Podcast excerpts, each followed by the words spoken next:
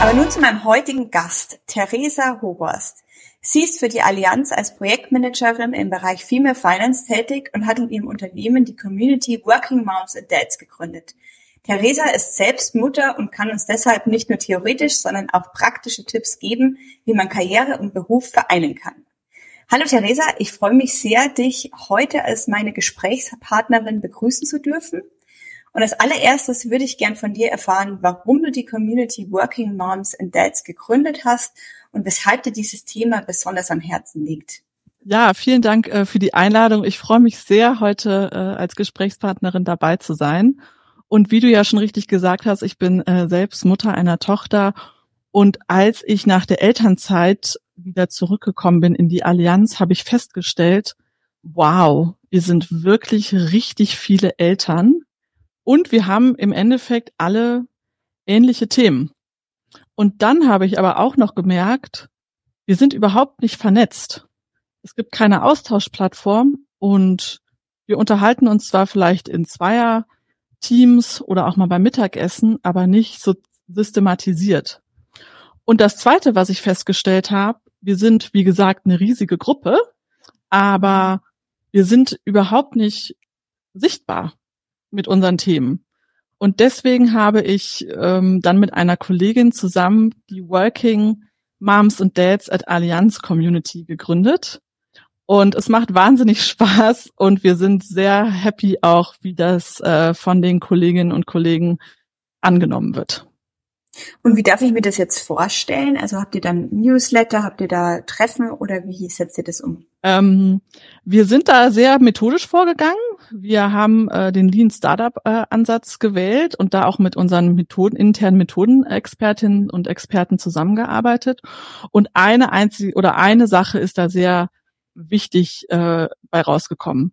Und zwar, wir Eltern haben alle keine Zeit. Das heißt, wir müssen dorthin gehen, wo die Eltern sind und das Angebot so niederschwellig wie möglich machen und gleichzeitig so informativ, wie es irgendwie nur geht. Und deswegen ist äh, der Kern unserer Community ein Teams-Kanal, weil wir alle mit Teams arbeiten und dort sind wir sowieso alle immer jeden Tag und jetzt sind da auch die ganzen Informationen, die wir da haben. Und vielleicht kann ich noch mal was zum den Themen sagen, die wir da bespielen. Und zwar ist das eine, dass wir gesagt haben, Role Models. Wir haben so viele tolle, motivierte Eltern bei uns und die wollten wir einfach sichtbar machen und gleichzeitig da auch die Hemmschwelle nehmen, um zu sagen zu können, hey, du tolle Kollegin mit drei Kindern, wie machst du das eigentlich? Und da einfach eine Austauschplattform schaffen, ähm, um sich da auch auszutauschen und voneinander zu lernen. Und das zweite Thema, was wir uns vorgenommen haben, ist das Thema, ja, finanzielle Bildung auch nochmal zu äh, promoten, weil gerade wenn man zum ersten Mal Eltern wird, dann stellen sich auch ganz viele finanzielle Fragen. Und da war es uns einfach wichtig, da in den Wissensaustausch zu gehen und eine Plattform zu schaffen, wo wir darüber sprechen können, wo wir lernen können, welche tollen Angebote unser Arbeitgeber hat, aber auch welche Tricks und Tipps ähm, ja von anderen äh, Eltern wir äh, es gibt und wie wir davon lernen können. Und eine Sache, und das finden wir besonders spannend, ist ein dritter Punkt, der immer wieder jetzt aus der Community kommt.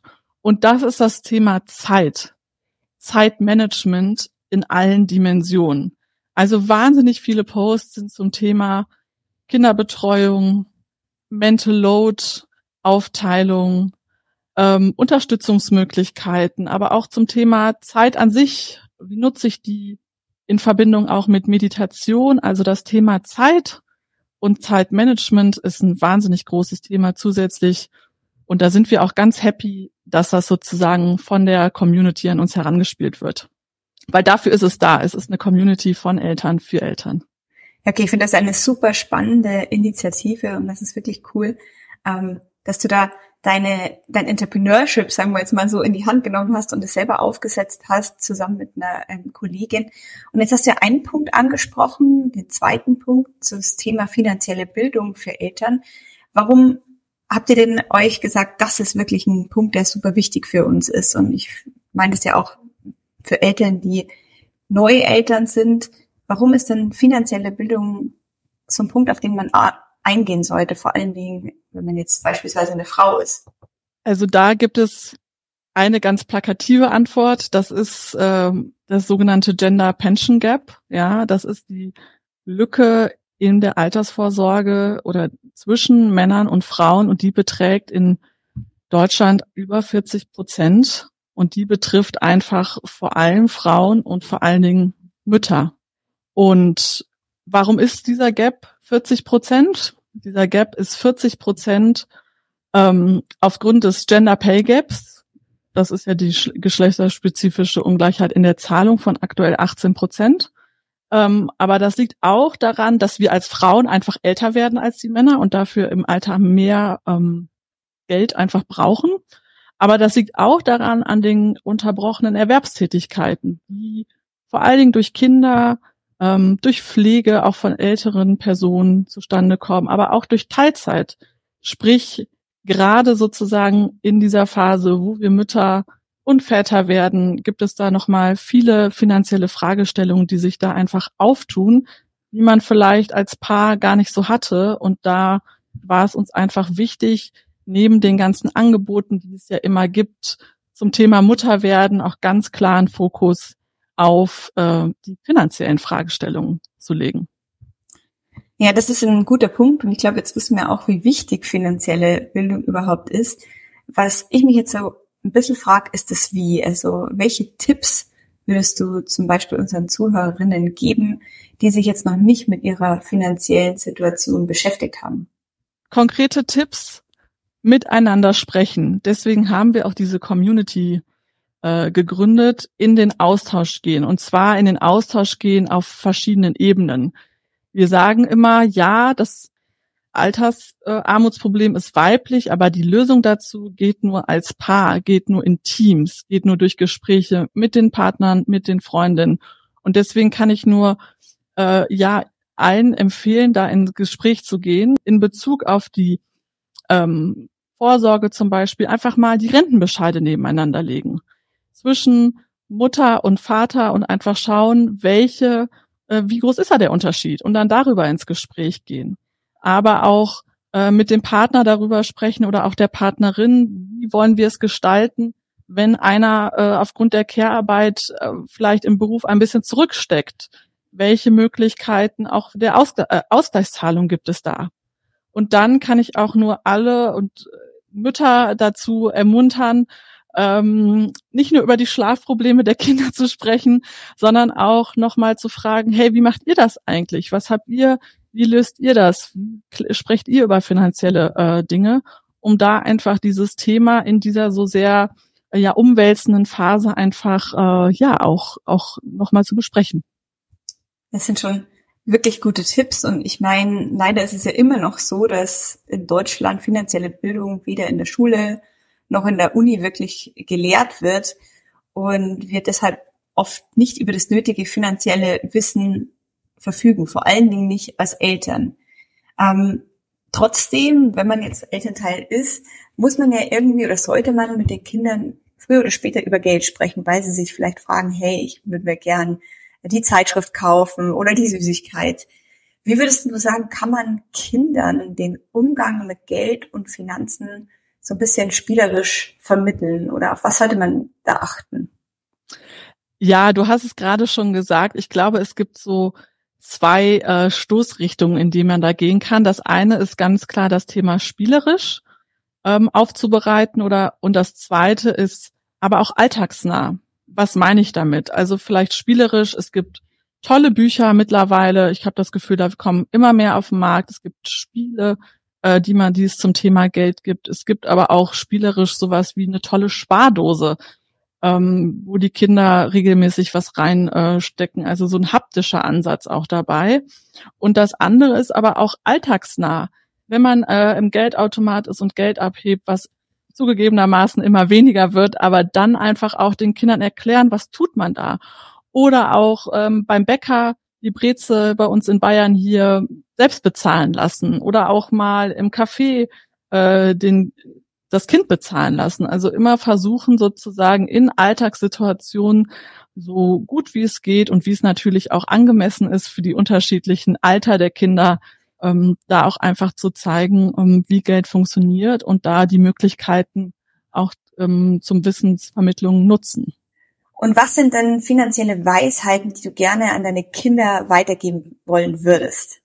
Dazu hatten wir ja schon gesprochen und es ist mir wirklich schwer gefallen, da meine Top 3 zu identifizieren. Aber wenn ich es auf drei jetzt mal runterbrechen äh, müsste oder sollte, dann wäre das auf jeden Fall erstens Budgeting. Ein Teil vom Taschengeld, vom Geld von der Oma, vom hart verdienten Geld äh, im Studentenjob oder auch im Jugendjob. Ein Teil wird ausgegeben, ein Teil wird gespart und ein Teil wird investiert. Dann hat man auch später noch äh, bleibt immer noch ein Teil übrig und arbeitet für ein äh, von dem hart erarbeiteten Geld. Das zweite, was, was ich mitgeben würde, ist, es braucht ein begeisterndes haptisches Sparziel. Eine Zahl auf dem Konto oder Scheine im Sparschwein, motivieren jetzt vielleicht nicht wirklich, aber was ist was, was wirklich dem Kind gefällt? Was kann es anfassen? Die neue Hose, Spielzeug, was ist wirklich was, ähm, ja, was die Kinder begeistert, wo die auch einen Anreiz für haben, drauf zu sparen. Ich glaube, dann kann man auch noch mal ganz schön in die Interaktion gehen und sich da was Schönes äh, raussuchen. Und das Dritte, was ich mitgeben würde, ist, ist bezahl dich immer zuerst selbst, um die Sparziele zu erreichen, um dann das schöne ähm, Geschenk, was man sich da aussieht, auch wirklich kaufen zu können, ist es wichtig, dass man äh, ja immer zuerst auch sagt, ich tue zuerst was in die Spardose und dann gehe ich in den Konsum. Und da einfach das Sparen ähm, im ersten Schritt zur Priorität zu machen. Hast du vielleicht auch noch Tipps für unsere Zuhörerinnen, die jetzt schon frühzeitig damit anfangen wollen, für ihre Kinder finanziell vorzusorgen? Wie stelle ich das jetzt am besten an? Ja, da unterscheide ich zwischen sozusagen Vorsorge und Absicherung so ein bisschen. Das eine ist natürlich die Vorsorge im Sinne von Kapitalakkumulation. Ja, das geht auf verschiedenen Wegen, auf dem Tagesgeldkonto, aber auch ähm, zum Beispiel bei der Allianz Kinderpolice, wo regelmäßig monatlich etwas angespart wird. Das zweite, was zum Thema Absicherung oder Vorsorge ganz wichtig ist, ist natürlich die Aufnahme der Kinder in die, ähm, in die private Haftpflichtversicherung, dass man da auch einfach gegen Schäden, die durch die Kinder verursacht werden, einfach abgesichert sind. Und der zweite Baustein ist natürlich das ganze Thema wirklich ähm, Absicherung. Da gibt es dann Bausteine, wo man ähm, eine Pflegeversicherung abschließen kann, wo man auch sagen kann, äh, eine Berufsunfähigkeit, wo dann der Gesundheitsstatus der Kinder ähm, eingefroren wird zu dem Zeitpunkt oder auch sowas wie eine Krankenzusatzversicherung, wenn es darum geht, dass man sagt, äh, man möchte gern den Heilpraktiker oder die oder den ähm, oder die Zahnspange mitversichern. Ähm, das sind so Tipps. Einen ganz konkreten Tipp habe ich noch für die Mütter. Der, da kann ich nur aus eigener Erfahrung auch berichten. Ähm, da würde ich empfehlen, unbedingt ein Kinderausgabenbudget sich anzulegen. Ein Budget, was speziell für die Kinder ist und für die Ausgaben der Kinder. Und warum sage ich das nochmal so explizit? Weil es mag ja sein, dass wir im Zweifel diejenigen sind, die jetzt im Herbst wieder die Kinderschuhe kaufen. Aber wenn es ein Budget dafür gibt, dann fällt quasi Schuhkauf mit Schuhbezahlen auseinander. Weil ja, wir kümmern uns und wir kaufen im Zweifel die Schuhe, aber wir müssen sie nicht von unseren eigenen Budgets bezahlen, sondern es, gibt ein festgelegtes Budget, wo vielleicht beide auch einzahlen und dann fällt das einfach auseinander und dann macht es auch einfach viel mehr Spaß, die Schuhe zu kaufen. Ja, danke für den tollen Tipp. Jetzt würde ich vielleicht mit bei meiner nächsten Frage wieder ein bisschen auf die Allianz Community Working Moms and Dads mhm. eingehen. Also ich finde ähm, die Allianz Community, die du gegründet hast für Working Moms and Dads, super spannend und würde jetzt gerne wissen, wenn du mir da ein paar Insights geben könntest, welche Themen da eigentlich am häufigsten diskutiert werden und welche Fragen oft gestellt werden. Ja, ich hatte ja schon eingangs gesagt, dass es viel ähm, um das Thema Role Model geht. Ähm, da geht es dann ganz viel um die Frage, ähm, wie machst du das? Habt ihr Team oder habt ihr Au pair als Unterstützung? Ähm, auch zunehmend die Frage, und was macht dein Mann? Und das finde ich auch eine ganz interessante Beobachtung, dass auch gesellschaftspolitische Entwicklungen, wie jetzt der Nobelpreis für Claudia Godin zum Thema ähm, Frauen und Erwerbstätigkeit, dass das dort einfach ganz groß und ähm, und prominent sozusagen auch äh, auch diskutiert wird in der Community, ähm, weil das einfach viele betrifft. Und wenn wir noch mal schauen, wenn es sozusagen um finanzielle Fragestellungen gibt, dann geht, dann ähm, gibt es da auch so zwei Bereiche, die ganz viel diskutiert werden. Das eine ist wirklich auch ähm, tollen Unterstützungsmöglichkeiten der Allianz. Da geht es uns einfach darum, das nochmal präsenter zu machen. Äh, welche Unterstützung gibt es für Kinderbetreuung, ähm, für Ferien, ähm, solche Sachen und dann aber auch, ich sag mal, Themen, die eher nach außen gelagert sind, zum Beispiel, wie melde ich meine Kinderzeiten bei der gesetzlichen Krankenversicherung an? Also ganz klar, ganz klar, solche Themen ähm, kommen da auch immer, kommen, werden da auch immer diskutiert. Und zum Thema Zeit, das war ja der dritte Teil, der so sehr viel diskutiert wird, ist, äh, geht es ganz viel ums Thema Kinderbetreuung, ähm, aber auch ähm, ja Mental Load und die Frage, wie man da eine gute Aufteilung kommt. Und was jetzt neu dazu gekommen ist, ist wie gesagt das ganze Thema auch Meditation, äh, Mental Health sowohl für Eltern als auch ähm, für Kinder. Ja, super spannend. Und ich meine, die Community heißt ja Working Moms and Dads. Ja. Ähm, und da würde ich gerne noch so ein bisschen auf diesen Darts-Teil eingehen. Mhm. Wie, viel, wie siehst du denn da? Gibt es jetzt öfter Väter, die sich da aktiv in der Community ähm, engagieren? Gibt es andere Fragen, die Väter stellen im Vergleich zu den Müttern? Und generell, wie siehst du die Rolle der Väter in diesem Community-Setup? Also es war uns sehr wichtig, dass wir die Väter mit dazu nehmen und ganz klar benennen, äh, weil wir wissen, es geht nur mit den Vätern und es geht nur zusammen. Und ähm, wir haben auch im Kernteam einen Mann, ähm, der, der da auch mit ganz engagiert mit dabei ist. Und es geht ja auch genau darum, äh, bei diesen Role Models auch Väter ähm, ja sichtbar zu machen, Väter in Elternzeit, ähm, und was ich aber interessant finde, ist, hm, dass, dass die ganz viel reinbringen, was so Thema Aufteilung angeht. Also wer macht wie viel Elternzeit, da sind die viel kreativer als äh, in der Aufteilung, als wir das manchmal so dachten. Da kommen dann so Vorschläge wie, ich habe noch zwei äh, Monate Elternzeit gemacht, damit meine Frau wieder Vollzeit arbeiten kann. Oder es kommen so Vorschläge wie, ähm, also wir machen drei Tage, zwei Tage, und das finde ich eigentlich ganz interessant, wie breit da auch der, ja, die Rollen sind oder die Rollenverteilung und wie und die Aufteilung ist, ähm, die wir da sehen. Und genau darum ging es uns ja, diese wahnsinnige Vielfalt auch in den Aufteilungen einfach mal sichtbar zu machen, damit wir nicht in diese Fahrtabhängigkeit geraten, äh, von der jetzt ja immer zu hören ist. Und hast du das Gefühl, da hat sich viel verändert in den letzten Jahren?